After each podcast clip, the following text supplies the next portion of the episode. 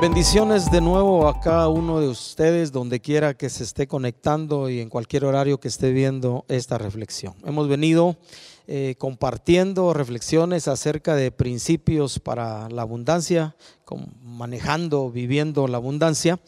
Y en términos generales eh, hemos dicho que la abundancia no solo tiene que ver con lo material, sino con todos los aspectos de nuestra vida como seres humanos y particularmente como hijos de Dios, como cristianos. Eh, la reflexión de hoy eh, tiene que ver con cómo enfrentar la escasez. la famosa frase que muchos manejan, probablemente algunos que la usen ni siquiera saben de dónde viene la frase, los, o la oración los tiempos o los años de vacas flacas.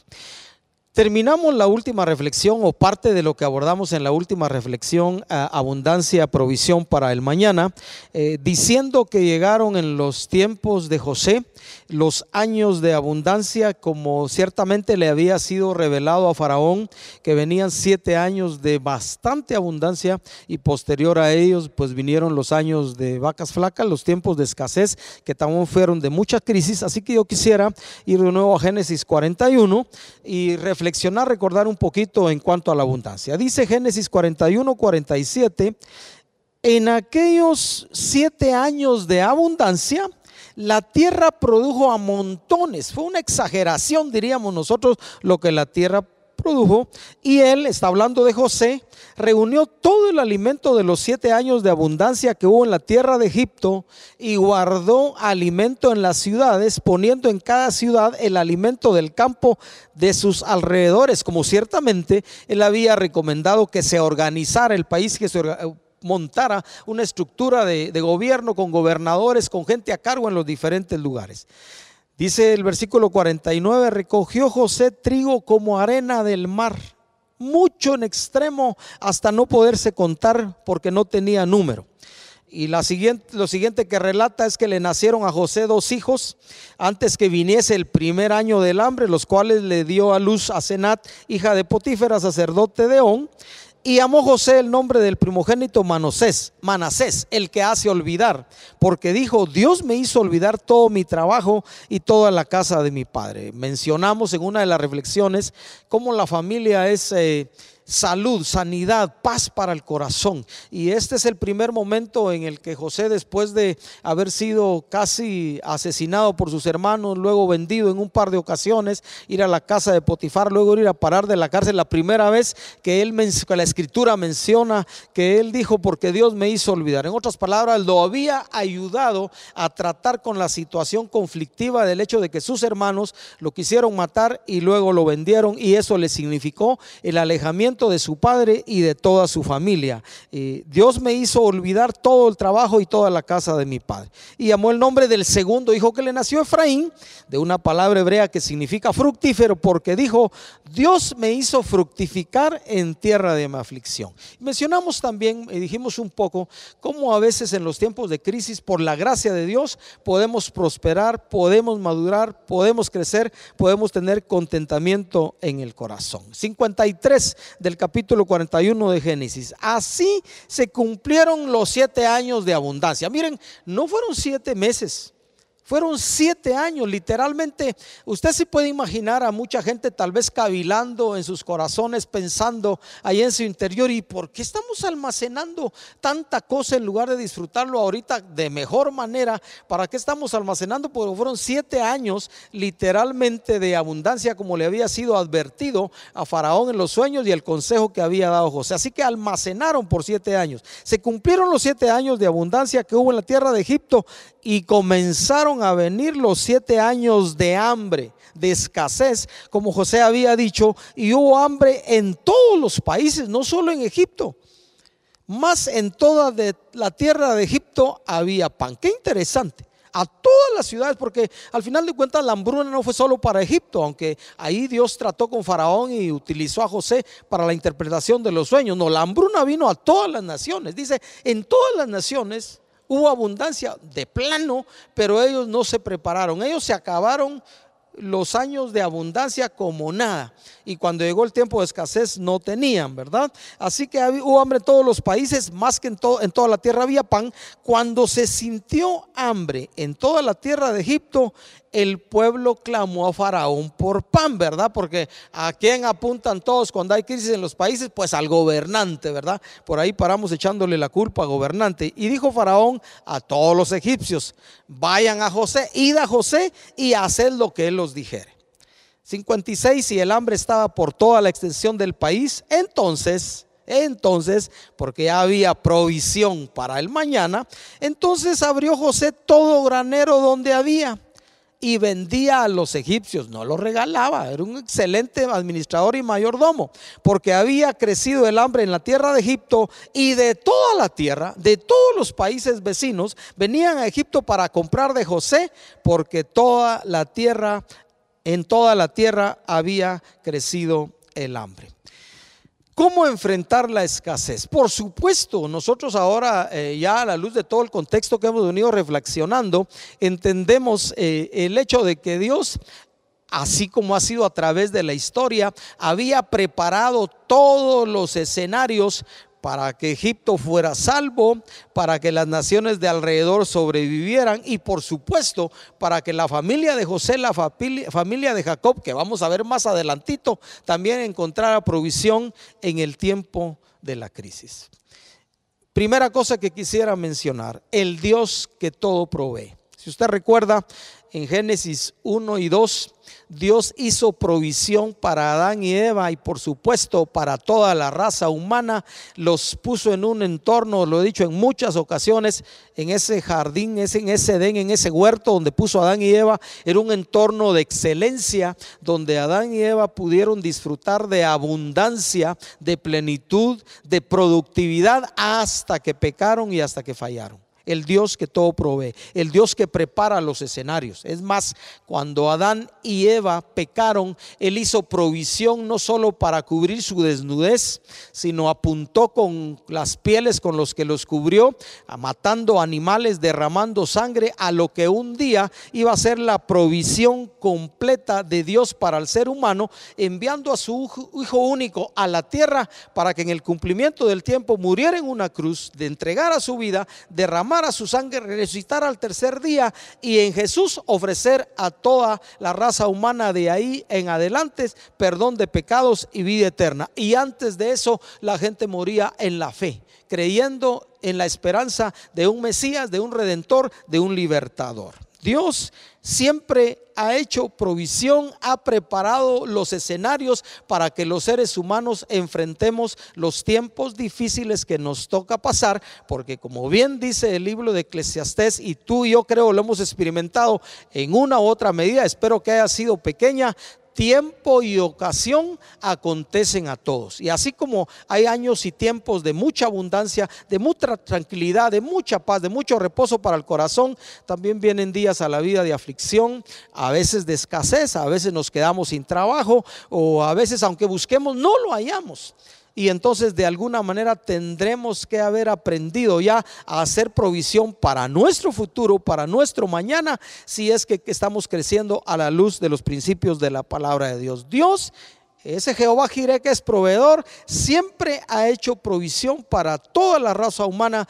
y estoy seguro que aunque vengan tiempos difíciles a tu vida y a mi vida, después de todos estos años de experimentar y conocer a Dios, más ver la historia bíblica, estoy seguro que en los tiempos de escasez, que en los tiempos de aflicción, que en los tiempos de crisis, Dios siempre está presente para hacernos saber que Él es nuestro proveedor Él es nuestro pastor, que es el que vela por nuestras almas. La primera cosa que mencionó entonces, Dios es el que todo provee y siempre ha preparado y seguirá preparando los escenarios para que nosotros, su pueblo, por supuesto, el deseo del corazón de Dios, que toda la humanidad nos acojamos a Él y aprendamos a disfrutar la abundancia y hacer provisión para los años de escasez. ¿Cómo enfrentar la escasez? La segunda cosa que quisiera mencionar y que tiene que ver también con la historia de José y su familia es el hecho de que la abundancia que tenemos en la vida es provisión para nosotros, pero también para nuestra familia. Por supuesto, Egipto disfrutó de, y José como mayordomo de vender el grano y atesorar riqueza para Faraón. Egipto disfrutó de todo, pero la abundancia es provisión para nuestra vida y para nuestra familia. Y me voy a adelantar ahorita a Génesis 42 para que leamos un poquito más de la historia de la familia de, de José y de Jacob. El hambre también llegó allá donde estaba la familia de José, que la había ya no visto por muchos años. Recordemos que a los 30 años fue exaltado como segundo de Faraón, interpretó los sueños. Y habían pasado, ¿qué? 13 años desde que lo, habían vendido. Pasaron los 7 años de abundancia, empezaron los años de escasez, para entonces ya llevaba 20 años sin saber de su familia. Y allá como parte de ese proceso de la escasez, pues también la hambruna y la falta de alimento llegó a la familia, a la casa de Jacob. Y dice en Génesis 42.1, viendo Jacob que en Egipto había alimentos, y con ellos no dijo a sus hijos, ¿Por qué os estáis mirando? En otras palabras, ¿qué, hacemos aquí todos sentados mirándonos la cara? ¿Por qué os estáis mirando? Y dijo, he aquí yo oído que hay víveres en Egipto, descended allá y comprad allí para nosotros, para que podamos vivir y no muramos. Mire a qué punto había llegado la escasez de que algunos estaban pensando tal vez simplemente dejarse morir hasta que se le acabara todo lo que tuvieran o lo poco que ya para entonces tenían. Y entonces dice, descendieron los diez hermanos de José a comprar trigo en Egipto. No descendieron los once. Benjamín se quedó allá, el hermano, literal hermano, hermano, hermano de, de José se quedó allá, descendieron los diez. Más Jacob no envió a Benjamín, hermano de José, con su sus hermanos porque dijo, no sea que le contezca algún desastre. Ya había perdido a, José en un sentido, él creía que estaba muerto y dijo tampoco que se me muera Benjamín. Los otros diez fregados a ellos los mandó, ¿verdad? Que les, yo no sé si él como padre pensó, no sé si algún padre alguna vez ha pensado así, que a estos le pase, pero a este hijo no. Pudiera ser, ¿verdad? Pero en este caso él dijo, me guardo a Benjamín y solo mandó a los diez. Vinieron los hijos de Israel a comprar entre los que venían, llegaron a Egipto porque había hambre en la tierra de Canaán. Y José, mire lo que dice la escritura, ya para entonces él exaltado, reconocido, había administrado bien los años de abundancia. José era el Señor de la tierra, quien le vendía a todo el pueblo de la tierra. Y llegaron los hermanos de José y se inclinaron a él rostro a tierra. Literalmente no sabían quién era.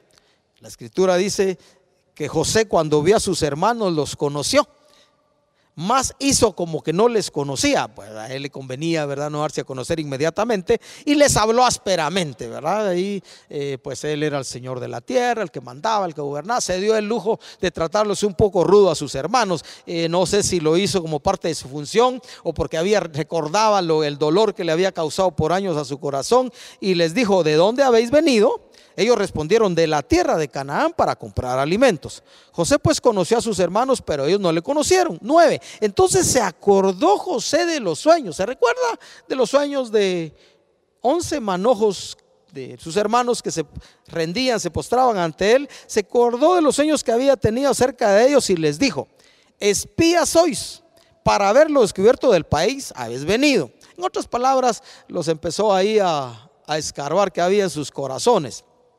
Ellos le respondieron, no, Señor nuestro. Mire, mire cómo trataban a José, aquel que habían tratado de matar y el que lo vendieron. Sino que tus siervos han venido a comprar alimentos. Todos nosotros somos hijos de un varón, somos hombres honrados. Mire cómo se presentan los fregados. ¿eh? Habían sido mentalmente asesinaron a José, pero ellos eran, se miraban honrados. ¿ah? Lo habían vendido, pero eran honrados. Vendieron a su familia. Ah, pero somos hombres honrados. Tus siervos nunca fueron espías. Pero José les dijo, no, para haberlo descubierto del país habéis venido. Y ellos respondieron, tus siervos somos dos hermanos. Ahí ya sacaron más a luz la verdad hijos de un varón en la tierra de Canaán, y aquí el menor está hoy con nuestro padre, y otro no parece, dice, y otro no aparece. Ellos sabían lo que había pasado con él, pero ellos se ignoraron, no dijeron, mira al otro nosotros, fíjate que le hicimos una trampa, lo quisimos matar, y ahí mejor no lo matamos, lo vendimos. No, el otro no aparece, saber qué le pasó. Y José le dijo, eso es lo que os he dicho, afirmando que sois espía.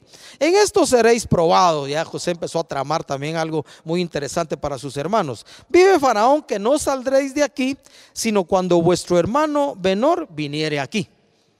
Enviad a uno de vosotros y traiga a vuestro hermano y vosotros quedad presos y vuestras palabras serán probadas. Si hay verdad en vosotros, si no vive Faraón que sois espías. Entonces los puso juntos en la cárcel por tres días. Y mire lo que empieza a pasar en el corazón de sus hermanos. Y al tercer día les dijo José, haced esto y vivid, yo temo a Dios.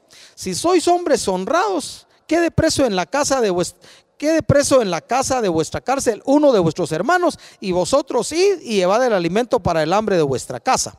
Pero traeréis a vuestro hermano menor y serán verificadas vuestras palabras y no moriréis. Y ellos lo hicieron así. Mire lo que dice el 21, ya Dios tratando con sus corazones. Y decían el uno al otro, verdaderamente hemos pecado contra nuestro hermano. Hasta entonces usted, después de ver una crisis en sus corazones y verse en la cárcel y verse tratados duramente, reconocieron lo que habían hecho.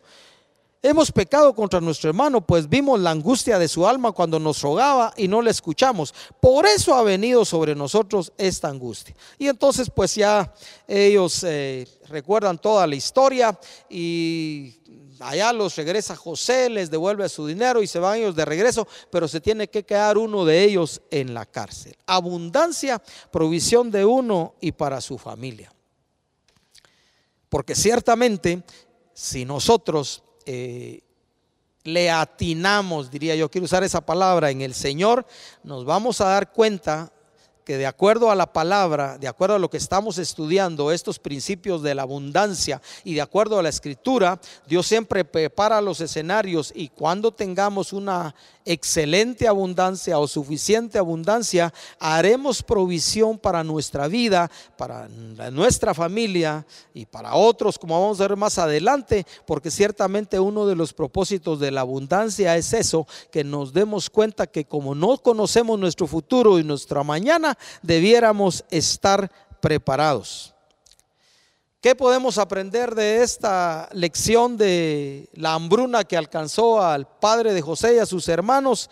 Que las crisis nos dan a veces oportunidad en la vida para romper con ataduras que hay en nuestro corazón. Miren lo que, lo que los hermanos de José fueron enfrentados hicimos mal contra nuestro hermano. En otras palabras, empezaron a considerar la posibilidad de arrepentirse. No dijeron literalmente todavía toda la verdad, hasta más adelante sale eso en la historia.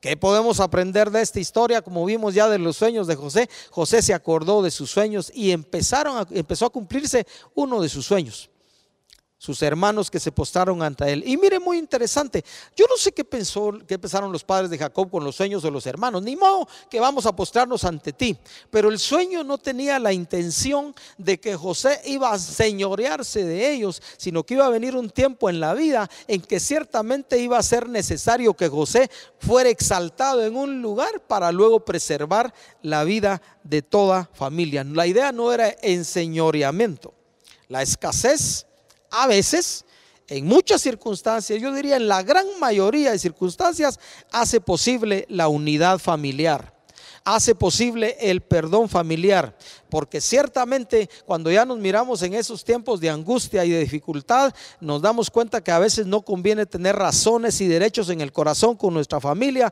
y a veces decidimos romperlos y acabarlos y entonces perdonamos o pedimos perdón y retomamos la unidad familiar que a tanto que tanto le gusta a Dios para que a nosotros nos vaya bien. Recordemos otra reflexión que hace unos domingos donde hablé de que la familia en la sangre, la familia natural es medicina, es salud, es paz para el corazón. Allá en Génesis 50, 20, cuando ya termina, casi va terminando la historia de, José eh, y muere Jacob, eh, allá cuando sus hermanos dicen, hoy sí caímos en manos de nuestro hermano y saber qué nos va a hacer aquel, José utiliza estas palabras, ustedes pensaron mal contra mí pero en los planes de Dios, pero en la provisión de Dios, pero en la mente y en el corazón de Dios que siempre los prepara los escenarios para nuestra vida. Él dice, mas Dios encaminó esos planes malos de ustedes para bien y para preservación de nuestra familia y por supuesto de lo que posteriormente se convirtió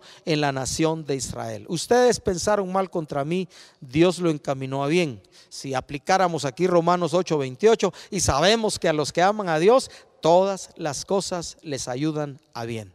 Y José aprendió eso durante su vida. Aún el rechazo de sus hermanos, el odio de sus hermanos se convirtió entre comillas, en instrumento del plan de Dios, no fue la mejor manera para que llegara el momento en el que Él se convirtió en un redentor, en un salvador para toda la familia de su padre. Tercera cosa que quisiera mencionar de esta historia y hablando de la escasez. La abundancia es provisión para los necesitados.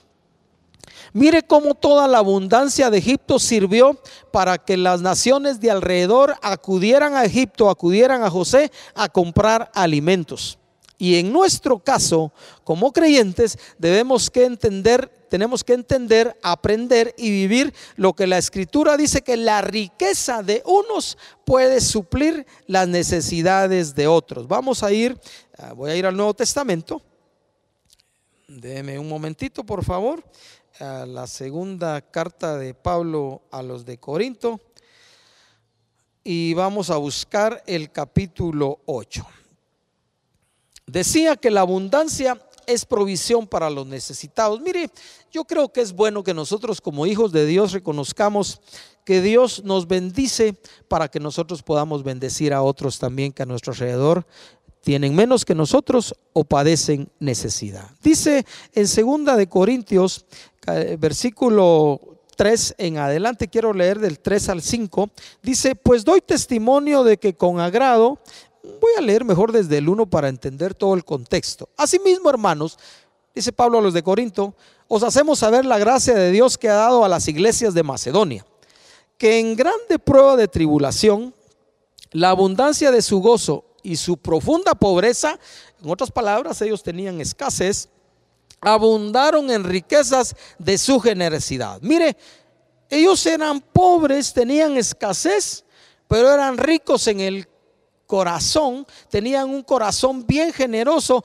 y entonces aún de lo poco, si quiero mencionar esa palabra, de lo poco que tenían, aprendieron a, dar. Y su profunda pobreza, dice, abundaron en riquezas de su generosidad. Pues doy testimonio de que con agrado han dado conforme a sus fuerzas y aún más allá de sus fuerzas, pidiéndonos con muchos ruegos que les concediésemos el privilegio de participar en este servicio para los santos. Había venido un tiempo de escasez en el tiempo que Pablo escribe a los de Corinto. Y dice, y no como lo esperábamos, sino que mismo se dieron primeramente al Señor y luego a nosotros por la voluntad de Dios. Y luego vamos a ir hasta el versículo 13 al 15 para completar este pensamiento. Porque no digo esto, dice Pablo, para que haya para otros holgura y para vosotros estrechez, sino para que en este tiempo con igualdad, mire lo que dice, la abundancia vuestra supla la escasez de ellos, para que también la abundancia de ellos supla la necesidad vuestra, para que haya igualdad, para que como está escrito, el que recogió mucho no tuvo más y el que recogió poco no tuvo menos. En otras palabras, de acuerdo a la Biblia, Dios nos prospera, Dios nos abunda para ayudar en las necesidades de otro. Abundancia, provisión para los necesitados. Y en este caso de los de Corinto, lo que Pablo menciona y que me llama la atención, dice, en medio de la pobreza de ustedes, su corazón generoso les hizo dar de lo poco que tenían a los que tenían menos que ustedes. A Dios de acuerdo al Antiguo Testamento y de acuerdo a toda la Biblia, siempre le han interesado los desposeídos de la tierra, los desvalidos de la tierra, porque su plan desde el principio, preparando todos los escenarios para la humanidad, fue provisión para todos. Así que buena pregunta para hacernos por qué en nuestros entornos hay mucha gente necesitada o lo que hablamos en nuestro país, Guatemala, con extrema pobreza. ¿No será que los que tienen gran abundancia han cerrado su corazón y no han albergado, no quiero decir nada, pero suficiente generosidad para proveer trabajo, no necesariamente cosas a los que lo necesitan? Abundancia, provisión para los necesitados. Y la última cosa que quisiera compartir, hablando de, de este tema, de aprendiendo a enfrentar la escasez, los tiempos de vacas flacas es el gran valor que tiene el contentamiento. Así que vamos a ir a, Filipenses capítulo 4. Este es un pasaje también de Pablo. Y aquí en Filipenses capítulo 4 encontramos, eh,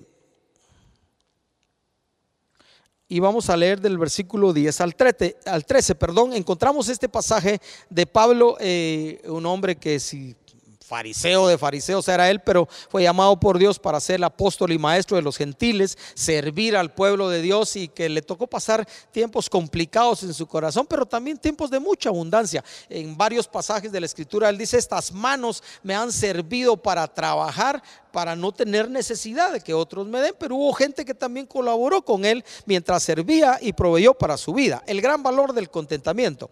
Dice Pablo en Filipenses 4:10, en gran manera me gocé en el Señor de que ya al fin habéis revivido vuestro cuidado de mí. En otras palabras, había gente que debió haberse interesado con él antes de tiempo, pero como que se tardaron un poco. Habéis recuperado el interés en mi cuidado, de lo cual dice también estabais solícitos, pero os faltaba la oportunidad. Y luego dice, no lo digo porque tenga escasez, pues he aprendido a contentarme cualquiera sea mi situación. Mire, eso quiere carácter. Contentamiento no es conformismo, no vamos a malinterpretar la escritura. No, contentamiento es la capacidad del corazón de aceptar cualquier circunstancia de la vida, particularmente la escasez, y todavía estar en paz y todavía estar contento y todavía dar gracias a Dios. Eso es contentamiento, no es conformismo. No digo no trabaje, no digo no busque oportunidades, no digo no haga proyectos, no digo intereses en producir, intereses en tener, no, digo contentamiento cuando llega la escasez. No lo digo porque tenga escasez, como ciertamente le estaba aconteciendo en este momento de la vida. Ya se interesaron de nuevo en cuidarme, pero no estoy diciendo esto porque tengo escasez, pues sea aprendido a contentarme cualquiera sea mi situación. Y luego dice el 12, sé vivir humildemente, eso significa en escasez y sé tener abundancia. Las dos cosas hay que aprender. Hay que aprender a tratar con la escasez y hay que aprender a tratar con la abundancia. Algunos tratamos tan mal la abundancia que nos comemos todo en el tiempo de la abundancia y no hacemos provisión para nuestro mañana y para el tiempo de crisis. Otros sufrimos tanto con la escasez que nos andamos peleando con Dios y con medio mundo y que la gente no reconoce nuestras necesidades y todo lo demás. No, Pablo dice, sé vivir en tiempo de escasez. Y Pablo dice, he aprendido a, a vivir también en tiempos de abundancia, ¿verdad? Sé vivir humildemente, sé vivir en abundancia. En todo y por todo estoy enseñado, así para estar saciado, para tener abundancia, como para tener hambre. Así para tener abundancia como para padecer necesidad. Eso quiere carácter y carácter de Dios y carácter de Cristo en el corazón. Y termina diciendo Pablo, o yo quiero terminar leyendo el último versículo que me interesa, todo lo puedo en Cristo que me fortalece. Y aquí quiero de nuevo recordar el hecho de que Dios siempre se hace presente o está presente en nuestra vida donde quiera que vayamos, donde quiera que estemos, en tiempos de abundancia, en tiempos de escasez. Y si tan solo hacemos espacio a su Santo Espíritu que muere en nuestro corazón, recibiremos la habilidad de vivir con contentamiento en medio de cualquier circunstancia de la vida. El gran valor del contentamiento. Eh, venía a mi mente mientras preparaba esta reflexión, hablando de la escasez o de los que a veces tenemos poco o tienen poco, un Proverbios 13:23 que dice, en el barbecho de los pobres hay mucho pan. Mire qué interesante que el escritor de Proverbios diga esto, en el barbecho de los pobres, en la casa de los pobres hay mucho pan, hay comida, más se pierde por falta de juicio, por no saberlo manejar bien por no saber administrar bien. Hay mucho pan, ¿verdad?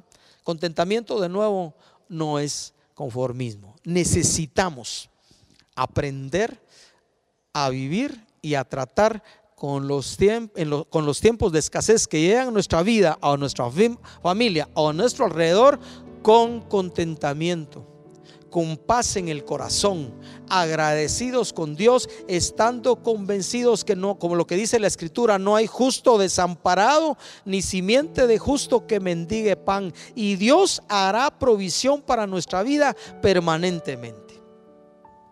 Quiero cerrar recordando de nuevo estos principios, los que mencioné. El primero, el hecho de que Dios es un buen proveedor, un excelente proveedor, siempre ha provisto de escenarios excelentes para la abundancia del ser humano en general y particularmente su pueblo, lo quiero mencionar así. La abundancia es provisión para uno y su familia.